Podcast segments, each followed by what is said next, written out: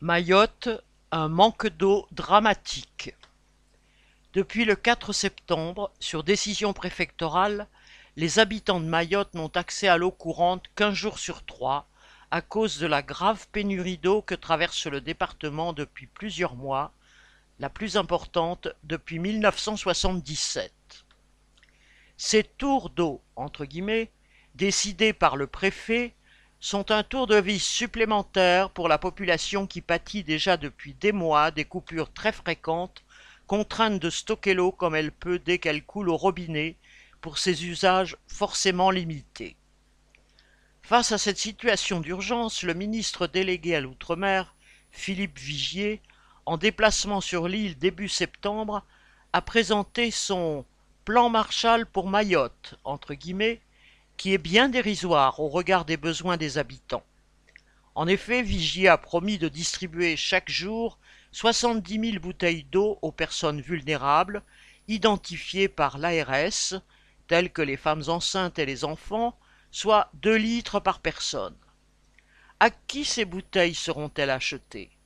Aux grandes surfaces à Mayotte? À 46 centimes le litre vendu actuellement en magasin? Elles ont de quoi mettre l'eau à la bouche. Le reste de la population devra se contenter de quinze futures citernes avec des rampes d'approvisionnement, des fontaines, qui seront installées sur tout le territoire. Elles seront remplies grâce à des stations de traitement de l'eau pour qu'il y ait zéro risque sanitaire, entre guillemets, selon le ministre. Mais d'où l'eau sera-t-elle acheminée? Les deux retenues collinaires existants de Zumogné et de Combani sont presque à sec et l'usine de dessalement tourne au ralenti. Voilà pour ce qui est de l'urgence. Mais les solutions à long terme avancées par Vigier restent tout aussi hypothétiques. Il a parlé de travaux considérables à faire sur les fuites, sur l'interconnexion, entre guillemets, de la construction d'une troisième bassine, et de la hausse de la capacité de l'usine de dessalement pour fin 2023. Or cela fait des années qu'il est question de réparer les fuites qui provoquent une déperdition d'un tiers de l'eau consommée. Pour ce qui est de la troisième bassine, elle était déjà prévue depuis 2020, mais les travaux n'ont toujours pas commencé.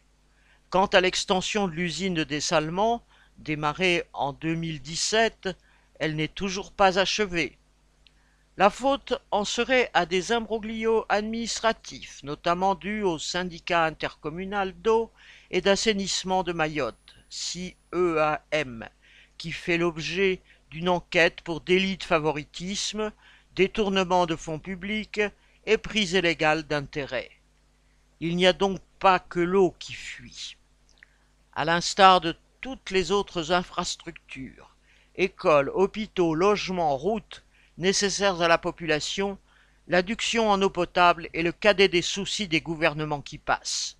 Leur seule véritable préoccupation est de satisfaire les exigences des capitalistes de Mayotte, comme la SMAE, Société Mahoraise des Eaux, filiale de Vinci, pour qui le robinet Afrique du gouvernement n'est jamais à sec.